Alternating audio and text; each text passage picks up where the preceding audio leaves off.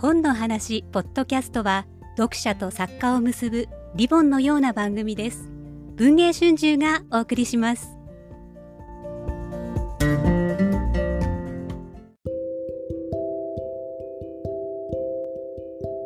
本の話、えー、ポッドキャスト。5分で聞く文春新書です、えー、このコーナーは、えー、文春新書の読みどころを担当編集者に伺うというコーナーです。あの私文春新書編集長の前島と申します、えー、担当の鳥島さんに今日は、えー、男性中心企業の終焉をえー、読みどころを説明していただきます、えー、よろしくお願いします。よろしくお願いいたします。えー、まずですね、えー、この男性中心企業の終焉、えー、帯にですね、えー、経営学者の入山昭恵さん。これあの世界標準の経営理論とかであのベストセラーを書かれている、えー、方なんですが非常に熱いメッセージがありまして日本中の経営者管理職に私が配りたいっていう、はい、えー、言葉が載っておりますが、はい、えー、これどんなような内容なんでしょうか？はい。えーとですねまあ、浜田恵子さんもともとアイランの編集長でその後ビジネスインサイダーというあのネットメディアの、えー、編集長をあのされた後今フリーのジャーナリストとして、えー、働かれている方による著作なんですけれどもあの、まあ、日本そのジェンダーギャップ指数ってこう1年に1回ぐらいあの世界的にあの各国のジェンダーギャップ指数がこう報じられる時があると思うんですけれども、まあ、その順位がこう日本はランキングがこう、えー、じりじりと上がるどころか下がり続けているということでですね、まあ、特にそのあの下がっている要因の大きな要因としてはその政治家女性政治家が少ないということとそれから、え、企業におけるその経営者管理職に女性が少ないということが、まあ、足を引っ張って順位を下げているということが言われるわけですけれどもではなぜその日本企業においてその女性の、え、経営層管理職に携わる人たちがの数字がこう低いままなのか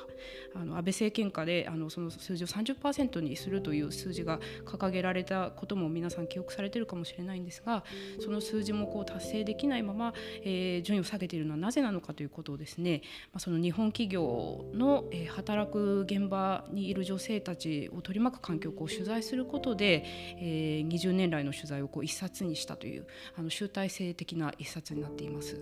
これ多くの企業が紹介されてましてそれぞれすごく印象的なんですけれども、はい、特にいくつか印象に残る企業をお話を伺いたいです。そうですね、えーと、冒頭にですねあのメルカリの、えー、取り組みが出てきます。あのメルカリは皆さんあの、まあ、日常生活の中で使われている方もいるぐらいあの広くあのサービスとして行き渡っているかと思うんですけれども最初あのその、えーまあ、IT 企業ということもあってメルカリはすごく男子校的なあの、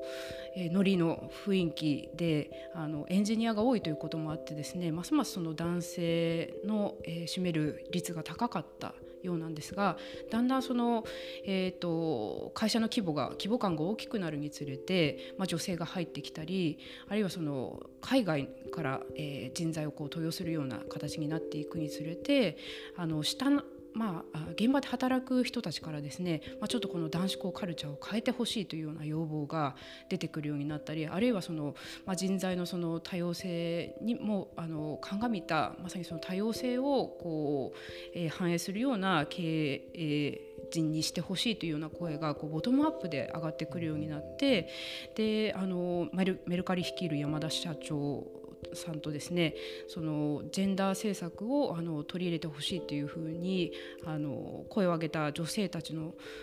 まあ、何人かの女性たちがこうタッグを組むような形で、え会社のそのカルチャーを、ま変えていこうとしたという話なんですが、まあ、さらにそれはですねその例えばエンジニアをこう採用しようとした時に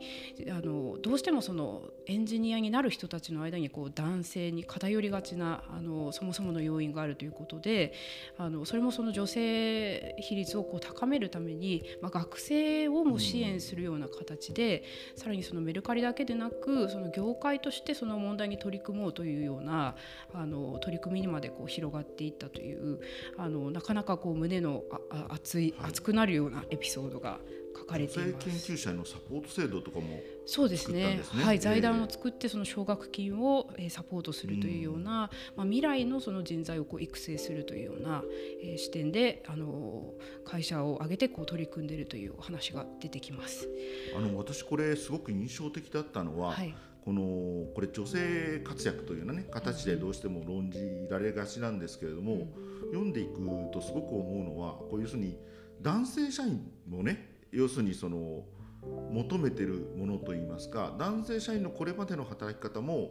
男性社員にとって非常に負担の重いものだったんじゃないかっていうことがあこの中の本の視点にあって要するにそのこの男性中心企業の周辺が男性の働き方をも変えるよく変えていくっていう視点がこの浜田さんの方にあるような気がして力づけ勇気づけられて読んだんですが。あそうですよね。まさにその、えー、今お話ししたメルカリの事例でいうと、まあ、そういうふうに女性の投与率を上げるということは逆に男性のそのパイを奪うことになるのではないか、まあ、椅子を奪うことになるのではないかっていうような声も上がったそうなんですがいやいやそれっていうのはそもそもキャリア感があの確一的なものであって、あの1回誰誰もがこう上に上がり続けなきゃいけないというキャリア感そのものを変えてですね、まあ、一回なんかこう、えー、育児が必要になった介護が必要になったっていうような、誰にでもその降りかかるそのケアの場面みたいなところで一回みんながこう階段を降りられるようなあのそういうキャリア感に、えー、変えていこうというような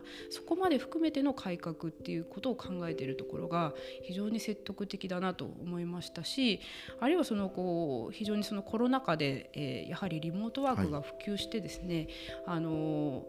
まあえー、子育てを抱えてる女性とかも働きやすくなったっていうような事例もメルカリのみならずいろいろ出てくるんですけれども、まあ、そういうふうになった時にこう男性も必然的にこう育児とか家事とかを担わざるを得なくなってですね、まあ、そういう意味で初めてこうあの本当の男女平等を考えたっていうようなことが出てきたり本当にそのケアを担う人ってあの今女性だけではなく男性にも広がっていると思うのでそういう意味でも今までのこうあの確一的なキャリア感そのものをあの考え直すっていう視座に貫かれているので、うんうん、まさに男性にも読んでいただきたいなと思っています。はい、はい、これ割とあのこのままの働き方を無理やり維持していくと本当人材も集まらなくなるっていうのが、この本のメッセージの一つで私受け止めたんですけれども、はい、非常にそういう意味でもあのまさに入山さんの推薦通り、えー、日本中の経営者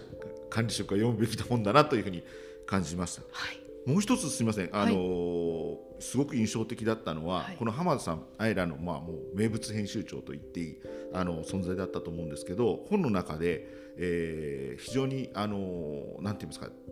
目をかけてというと変ですけども、えー、この子にこの人に後を任せたいと思うようなあ記者の方にあの私浜圭さんみたいに働けませんっていうふうにあの告白される場面があって私それすごくそのこの本のなんて厚みを持ってる部分だと思うんですね。あの一方的にその例えば男性社会があ全て悪いんだというんでなく浜田さん自身の働き方も問い直されるっていう場面を描いていてそこがすごくこの本の、えー、浜田さんという書き手の厚みを感じたんですけども。や非常に印象的ですよね。私も原稿をいただいた時にそこにこうあの打ち震えたという感じがあるんですけれども、まあ、浜浜田さんご自身はやはりその古今法第一世代としてなかなかその、えー、働き方の、えー、がまだきつい時代に編集長をされていてその編集長業をこう乗り切るためにはあの地方からご両親を呼び寄せられてで、まあ、育児をこうご両親に手伝ってもらう形でまあ、その編集業をやられていたと。だけれどもその次期編集長にっていうふうに思っていた後輩の方から、まあ、同じように働けないんですっていう私はもうちょっと育児をちゃんとしたいんですみたいなことをこう言われて胸をつかれたっていう場面が書かれているんですけれどもやはり何て言うかあの日進月歩でその女性の働き方もこう変わってきたんだっていうふうに思わされ思わされる場面でもありますしこう古今法世代の大変さというのを後後々こう振り返ってあの感じさせられる大変印象的なシーンでもあったなと思います。本当にそういう意味でも読みどころ満載の本でございますがぜひあの企業の在り方それから自分の働き方を見直す上でも